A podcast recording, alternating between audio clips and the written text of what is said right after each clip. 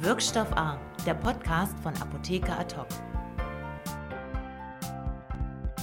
Die FDP war mal so etwas wie die Partei der Apotheker. Das hat sich seit der Regierungsbeteiligung von 2009 bis 2013 ziemlich geändert. In den aktuellen Umfragen kommen die Liberalen selten über die 5%-Hürde in der Branche. Doch aktuell macht die FDP mal wieder was für die Apotheken. Sie hat einen umfangreichen Fragenkatalog an die Bundesregierung geschickt zur Zukunft der Vorortapotheke. Und darüber möchte ich heute sprechen mit Christine Aschenberg-Dugnus. Sie ist die gesundheitspolitische Sprecherin der FDP im Deutschen Bundestag. Herzlich willkommen, Frau Aschenberg-Dugnus. Vielen Dank und ich grüße Sie aus Schleswig-Holstein.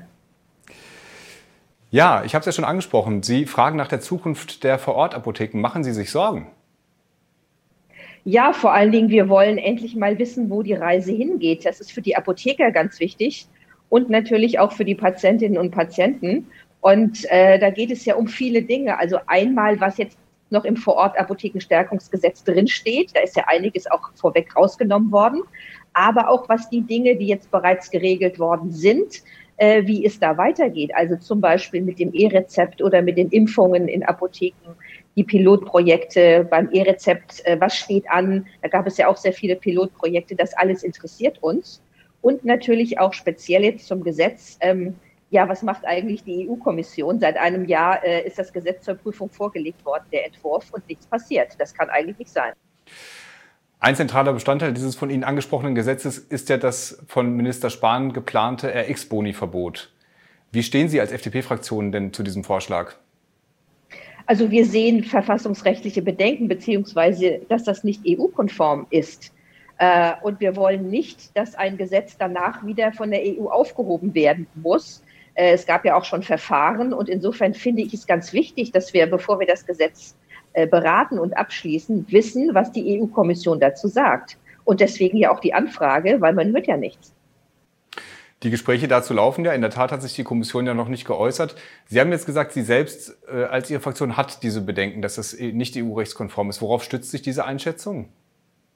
Ja, weil das, wir hatten ja seit im Jahr 2016 das, das, das Urteil und jetzt soll das ja ins SGB V überführt werden, das Boni-Verbot. Und darin sehen wir eine Umgehung äh, des Urteils aus dem Jahre 2016. Und äh, ich finde es als Politiker und als äh, äh, Juristin äh, immer schlecht an, wenn im Nachhinein dann irgendetwas aufgehoben wird. Dann muss man es gleich richtig machen. Und das hätte schon längst passieren können. Sie haben die EuGH-Entscheidung von 2016 gerade angesprochen. Seitdem ist ja diese Ungleichbehandlung zwischen ausländischen Versandapotheken, die sich nicht an die Preisbindung mehr halten müssen, und deutschen Vorortapotheken. Wenn Sie jetzt gegen dieses Boni-Verbot Bedenken haben, was wäre denn die Lösung, die die FDP-Fraktion anstreben würde da? Äh, das hatte ich ja schon äh, vom halben oder dreiviertel Jahr gesagt, dass wir sagen, ähm, wir können uns ähm, diese Preisbindung, ein, ein leichtes Aufbrechen vorstellen, aber dann eben ein Delta von einem Boni. Ich sage jetzt mal äh, zwischen, äh, zwischen 10 Cent und einem Euro oder zwischen einem und zwei Euro, also relativ gering halten. Und äh, dass äh, dann eben auch äh, die Vorortapotheke äh, ein Boni geben kann, beziehungsweise auch die Vorortapotheke, die ja auch dann möglicherweise Versender ist innerhalb Deutschlands. Denn das müssen wir ja auch sagen. Das finde ich eine große Ungerechtigkeit, dass nur ausländische Versandhandel äh, diese, diese Bonis geben dürfen, diese Boni geben dürfen und inländische eben nicht. Und das könnte man mit so einem, es ist ja kein Trick, sondern man kann dann sagen, okay, Boni ja, aber eben in einem ganz kleinen Delta.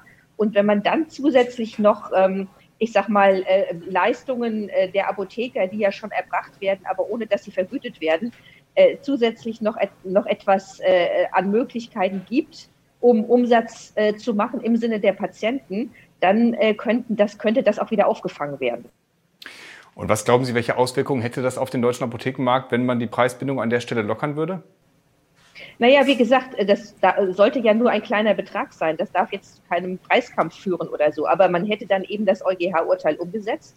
Und äh, wenn wir dann äh, von einem oder 1,50 reden oder 2 Euro, ist das nicht so viel, dass man das nicht mit äh, anderen Dingen auffangen kann. Zum Beispiel die umfangreiche Beratung, gerade für ältere Menschen, um Polypharmazie zu verhindern. Da war ich schon sehr viel in Apotheken.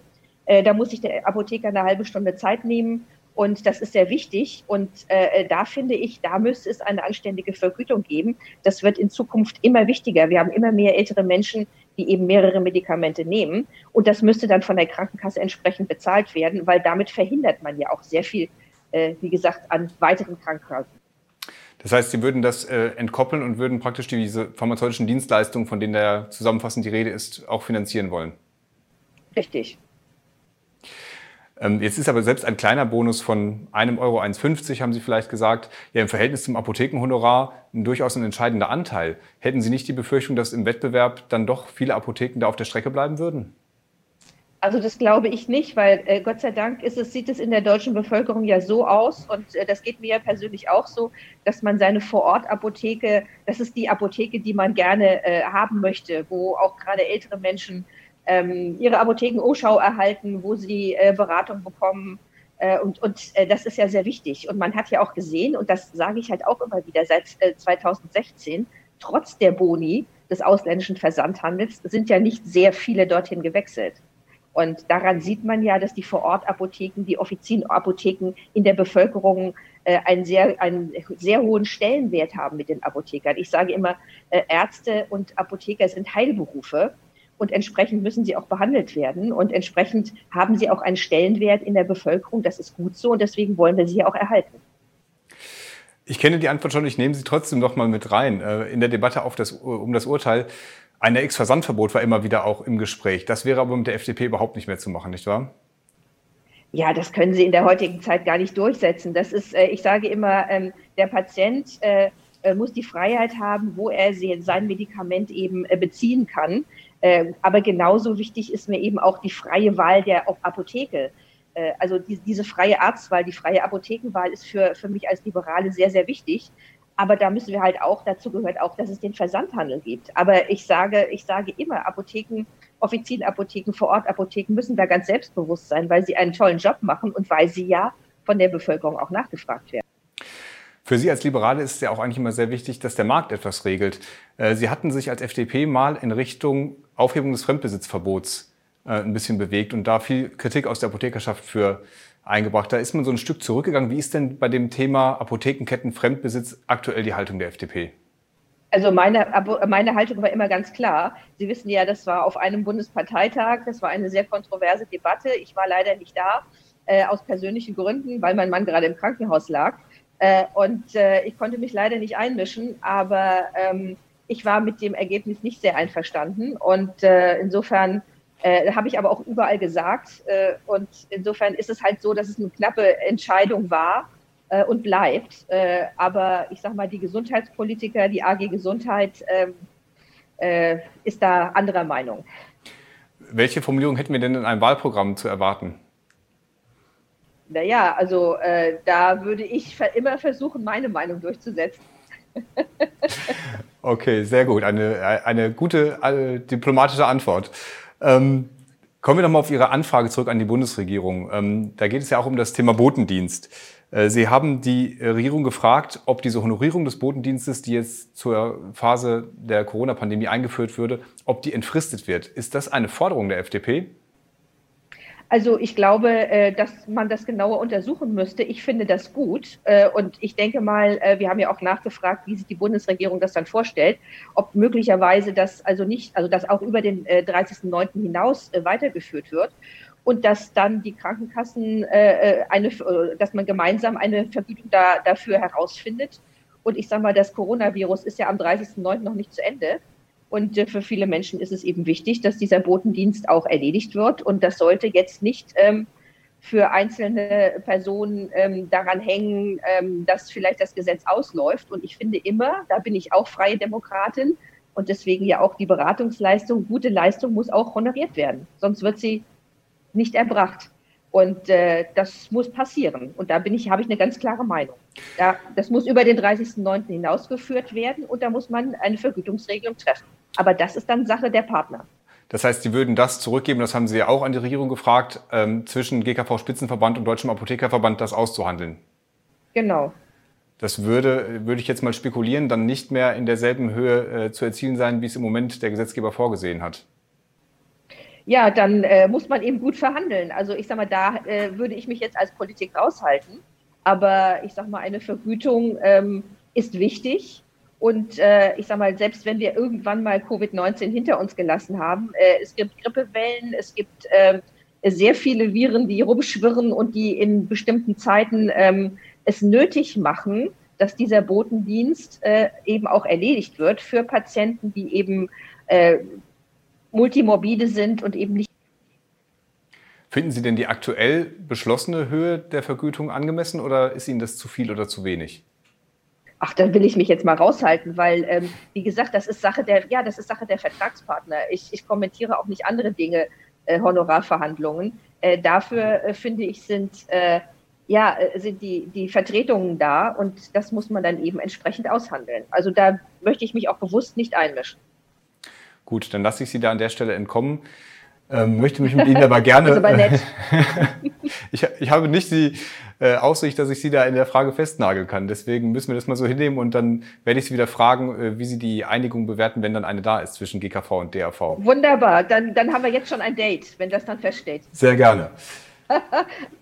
Ähm, der Abda-Präsident Friedemann Schmidt war ja langjähriges FDP-Mitglied und ist dann ausgetreten und hat das auch sehr bewusst öffentlich gemacht. Er fühlt sich, also offensichtlich sieht er da für seinen Berufsstand keine Heimat mehr in Ihrer Partei. Ja, ich finde, ich finde es um jeden schade, der aus der FDP austritt. Und äh, ich bedauere das auch. Äh, aber ich selbst, ich persönlich, ich habe immer sehr, sehr Kontakt auch gehalten und bin immer zu jedem Interview bereit und versuche auch immer unsere Meinung darzulegen. Und äh, insofern, ähm, ja, äh, ich, ich, kann es leider nicht ändern. Äh, und äh, ja, es ist um jedes Mitglied schade. Aber vielleicht ähm, kommen wir ja irgendwann noch mal näher wieder zueinander. Also wie gesagt, der Dialog findet permanent statt und äh, mehr kann ich da in der Richtung auch nicht anbieten. Mhm. Wir machen regelmäßig bei uns auch Befragungen unter Apothekern und Angestellten in Apotheken. Und äh, ich hatte es in der Anmoderation schon gesagt, die FDP war ja mal sehr stark vertreten. In der aktuellen Sonntagsfrage kommt sie auf zweieinhalb Prozent und bei Apothekeninhabern nur noch auf zwei Prozent. Ähm, das sieht ja so aus, als würden die Apotheker die FDP nicht mehr brauchen. Die würden sie nicht mehr in den Bundestag wählen. Braucht die FDP denn die Apotheker? Naja, wir brauchen jede Stimme und Sie wissen ja, dass wir im Moment auch nicht so besonders gut dastehen. Äh, insofern äh, kämpfe ich auch um jede Stimme, also gerade jetzt auch in der Sommertour und ich besuche immer Apotheken und frage natürlich nach und schaue nach, äh, was dort, wo der Schuh drückt. Und da nehme ich eben auch bestimmte Dinge mit. Und da muss ich Ihnen aber auch sagen, dass äh, gerade bei jüngeren Apotheken äh, die Frage des äh, Versandhandelsverbotes überhaupt kein Thema mehr ist. Äh, und dass sich viele auch bei der Boni-Regelung äh, so etwas wie ein Delta vorstellen können. Also ich sage mal, ich, äh, es ist immer gut, mit den offiziellen Vertretern zu sprechen, aber ich halte auch sehr viel davon, vor Ort zu befragen und äh, da höre ich eben auch, dass immer mehr eben auch äh, Versandhandel betreiben, sich Zusatzschienen suchen und die sagen, wir hätten mit einem Euro an, an Boni überhaupt kein Problem. Denn sie müssen ja auch sagen, sie dürfen ja mittlerweile seit dem Urteil auch keine Tempotaschentücher und nichts mehr mitgeben. Und äh, das ist ja. Ja, also über die geringfügigen Kleinigkeiten diskutieren wir es nicht. Man kann einige Sachen schon noch machen, aber wir bleiben mal beim Bonus. Das ist eine Forderung, die Sie also öfter hören, wenn Sie in Apotheken sind. Von jungen Apothekern sagen Sie, die praktisch dann auf Ihrer Linie sind. Die müssten Sie dann eigentlich äh, für Ihre Partei auch gewinnen können. Ja, vielleicht haben Sie die gerade nicht befragt. Ich weiß ja nicht, wie viele Apotheker Sie befragen und äh, wer da freiwillig dran teilnimmt oder äh, weiß ich jetzt nicht genau. Aber ich versuche, das ist natürlich eine, keine leichte Aufgabe, aber ich versuche da auch immer für zu werben, äh, weil ich sage immer, was machen wir denn, wenn die äh, EU-Kommission jetzt sagt, nee, geht nicht? Was machen wir denn dann? Äh, und Versandhandelsverbot geht auch nicht. also ich versuche ja auch immer Lösungen zu finden, die für die Vorortapotheken, für die Offizienapotheken auch von Vorteil sind. Und dass wir sagen, ja, wir können wirtschaftlich auch existieren. Und finden auch wieder neue Apotheker, junge Apotheker, mit denen ich mich übrigens auch gerne unterhalte, mit Pharmaziestudenten, um zu sagen, das ist ein, auch, auch ein Zukunftsberuf. Mhm. Gleichzeitig ist ja so ein, eine gewisse Entfremdung da, glaube ich, schon zu spüren zwischen Partei und Apothekerschaft.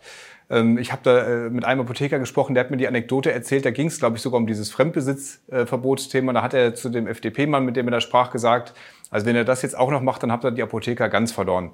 Woraufhin der gesagt haben soll, ich war nicht dabei, äh, ja, dann ist es eben so. Also die Frage, hat ein Berufsstaat in Einzelner überhaupt den Anspruch noch darauf, von, von einer Partei vertreten zu werden?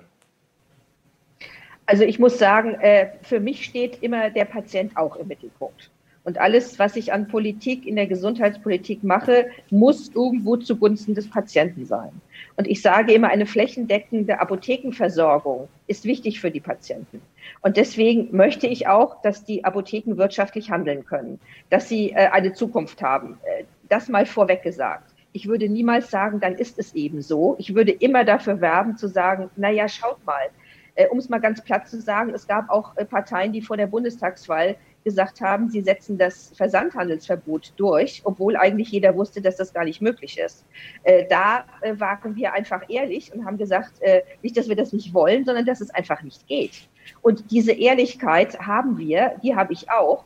Und äh, deswegen sage ich ja auch immer, das ist, das ist ja kein Gag jetzt, dass ich sage, dass ich dieses Delta mit einem Boni vorschlage, sondern das resultiert ja aus dem Urteil aus dem Jahre 2016 und der in Frage stehenden Möglichkeit, dass die EU-Kommission sagt, das ins Sozialgesetzbuch rüberzuschieben. Das macht, das geht nicht. Das ist eine Umgehung des Urteils. So, und es ist ja nicht nur so, dass die FDP das sagt, sondern ähm, die große Koalition, da hatte ja das Bundesjustizministerium hatte ja Zweifel daran.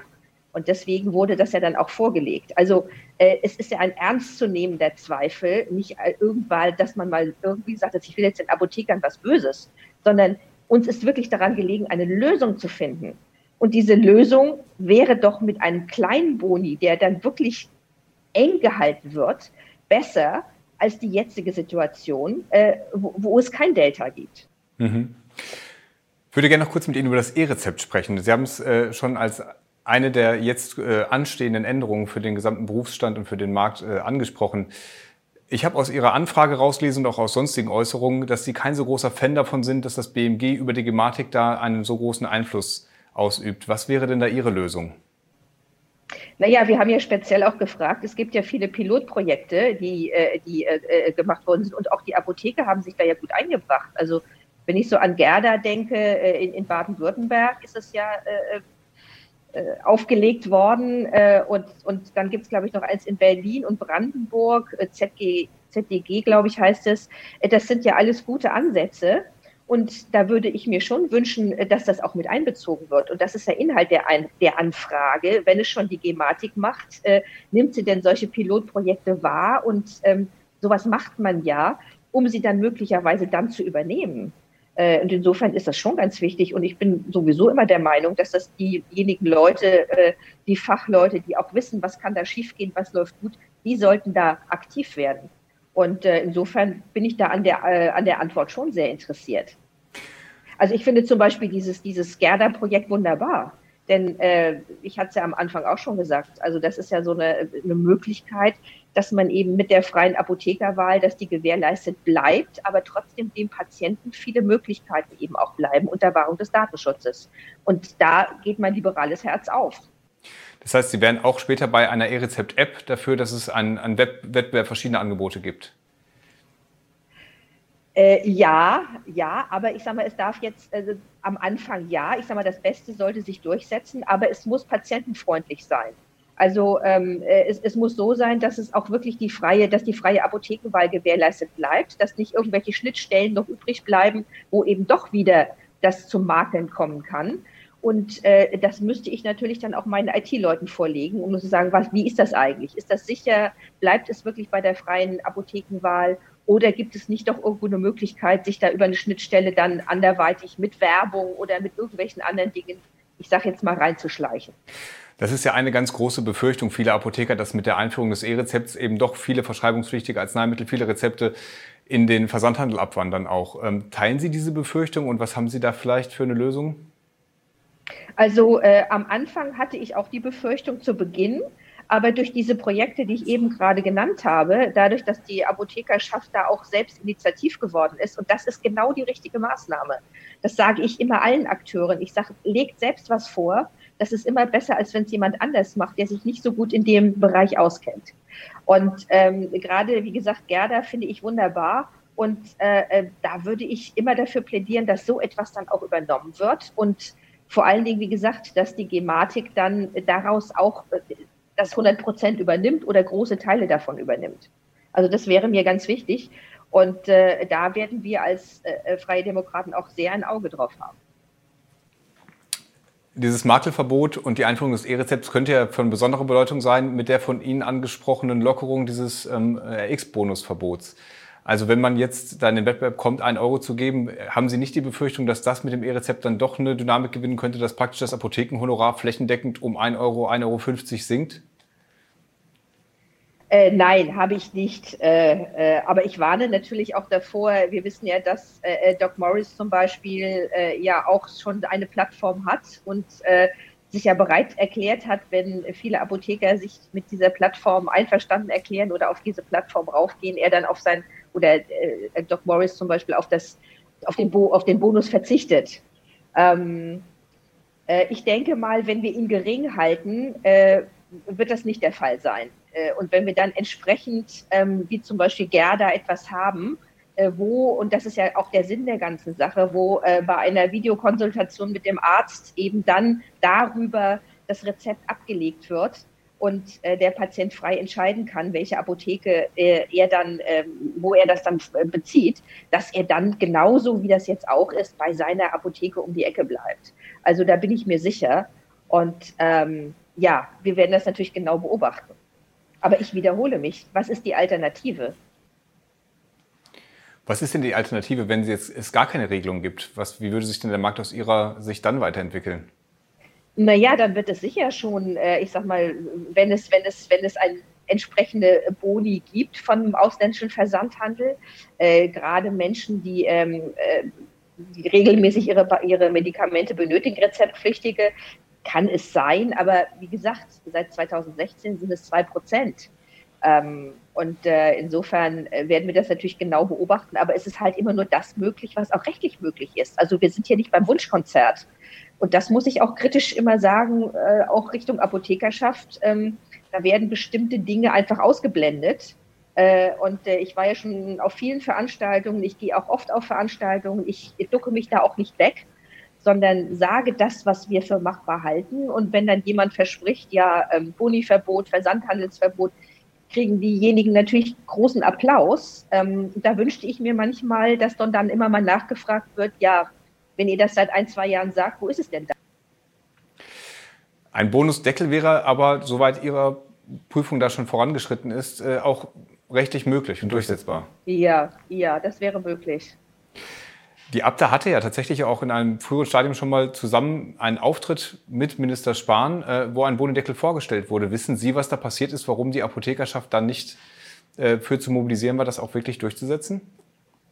Ich weiß es nicht, äh, kann ich Ihnen nicht sagen. Ich weiß nur, dass die SPD war dem, glaube ich, auch äh, sehr zugetan, so diesen äh, die, äh, die, dieser Möglichkeit. Ja. Mhm. Richtig, genau. Und äh, das kann ich Ihnen nicht sagen. Also wir reden zwar sehr viel miteinander, aber in die koalitionsinternen Angelegenheiten werden wir leider als Opposition nicht eingeweicht. Und wenn Sie mit Vertretern der Abda jetzt sprechen, äh, haben Sie dann diese, ich weiß nicht, ob Sie Uneinsichtigkeit gesagt haben, aber äh, haben Sie da irgendwie das Gefühl, dass dieses Argument gehört wird, dass ein Bonusdeckel ja eine Lösung wäre oder ist da komplette äh, Opposition zu dem Thema? Nein, ich habe jetzt keine, ich, ich habe nicht Uneinsichtigkeit gesagt. Ich habe nur gesagt, das Ausblenden der Realität. Richtig. Äh, und dass man eben bestimmte, äh, dass man, dass das eben kein Wunschkonzert ist und ähm, äh, dass die Parteien die meisten oder die Fraktionen den meisten Applaus kriegen, die etwas versprechen, von dem aber sehr viele äh, und auch juristisch gebildete und Ministerien sagen, das ist nicht machbar. Und äh, ich bin da Pragmatiker. Ich sage immer, ich möchte etwas für die Vorortapotheken, für die Offizienapotheken machen. Und dann äh, gehe ich doch lieber auf die Sache, die umsetzbar ist und die etwas bringt, als äh, jetzt kurzfristig irgendetwas zu machen, was dann wieder einkassiert. Und damit werden Sie aber nicht gehört bei der Abda, habe ich das richtig verstanden? Naja, also ich sag mal, ähm, ich werde jetzt nicht ausgebuht, aber ich sag mal, lieber hört man das andere.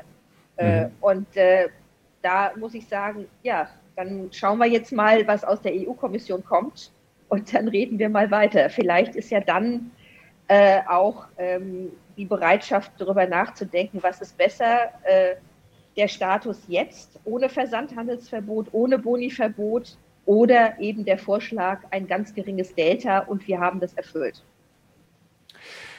Sie hatten äh, kurz ähm, zu Beginn unseres Gesprächs schon angesprochen, die sonstigen pharmazeutischen Leistungen. Jetzt ist ja als eine davon auch im Gespräch, dass Apotheken Grippeschutzimpfungen durchführen sollen. Wie stehen Sie zu dem Thema? Also wir haben immer gesagt, ein Pilotprojekt würden wir da äh, sehr befürworten.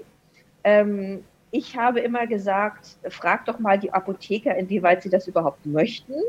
Denn äh, sie müssen extra Räumlichkeiten haben, äh, sie müssen eine Zusatzausbildung haben. Also sie haben sehr viel an äh, Verwaltungsaufwand, sie haben sehr viel an zusätzlichen Maßnahmen, die sie finanzieren müssen. Und ich glaube, es gibt irgendwie neun Euro noch was für die Impfung. Äh, für den Patienten sehe ich es als eine Erleichterung an, wenn er sich in der Apotheke impfen lassen kann. Äh, und bei meinen Vorortbesuchen, da habe ich immer unterschiedliche Dinge gehört. Äh, die einen haben gesagt, oh, ist für mich kein Problem, ich habe sowieso zusätzliche Räume, ich kann das wunderbar leisten, würde es auch gerne machen. Und die anderen haben gesagt, bleib mir bloß weg damit. Mhm. Äh, ich habe dann nur Ärger hinterher, wenn irgendwas passiert und ähm, muss meine Haftpflicht ausweiten und diese ganzen Dinge und das äh, für den geringen Betrag, der dann äh, dafür bezahlt wird, ist, ist äh, viel zu großer Aufwand und das wollen wir gar nicht. Insofern, ich bin immer ein großer Freund von Pilotprojekten. Da würde man dann äh, herausfinden, wie die Patienten das annehmen. Aber wie gesagt, ich bin davon überzeugt, dass sie es annehmen. Äh, und wie die Apothekerschaft äh, dazu steht. Also Poli äh, Pilotprojekte ja. Äh, und danach schauen wir mal. Also Sie würden sich auch in einer Apotheke impfen lassen? Ja, also ich lasse mich immer als Abgeordnete äh, von unserer Parlamentsärztin impfen, aber ich würde auch in die Apotheke gehen. Sicher, ich lasse mich übrigens jedes Jahr gegen Grippe impfen. Also nur um das auch nochmal zu sagen. Okay, sehr gut. Gibt es weitere Dienstleistungen, die Sie sich in der Apotheke vorstellen könnten, die dort angeboten werden könnten? Naja, ich hatte es ja schon genannt, diese, also allgemein, also ich bin, das, da müssten die Apotheker dann auch noch mehr Dienstleistungen anbieten. Aber gerade diese pharmazeutische Dienstleistung der Verhinderung von Polypharmazie, indem man eben die Medikation äh, berät, also ich habe mir das vor Ort auch zeigen lassen. Da kommen ja manche alten Menschen da mit zehn, zehn Packungen und dazu werden noch irgendwelche OTCs gekauft. Und ähm, da kann es natürlich sehr leicht sein, dass das eine das andere aufhebt oder äh, dass dann irgendwelche Medik äh, äh, Vitamine dazu genommen werden, die auch wieder kontraproduktiv sind. Und ich habe überall gehört, dass das eine wirklich sehr aufwendige Beratung ist. Und ähm, wie gesagt, ich finde, so etwas muss dann auch ordentlich vergütet werden. Das ist halbe, dreiviertel Stunde Aufwand. Und ähm, das ist wichtig für die Patienten, gerade für die Älteren. Und die Krankenkasse hat ein Interesse dran, dass hinterher nicht die Erkrankungen noch schlimmer werden, äh, weil eben da äh, sich Wirkungen gegenseitig aufheben. Würden Sie dafür auch im, im, Interesse der Krankenkassen und ja eigentlich der Gesamtgemeinschaft auch dann mehr Geld in die Hand nehmen oder müsste man das verrechnen mit dem Packungshonorar?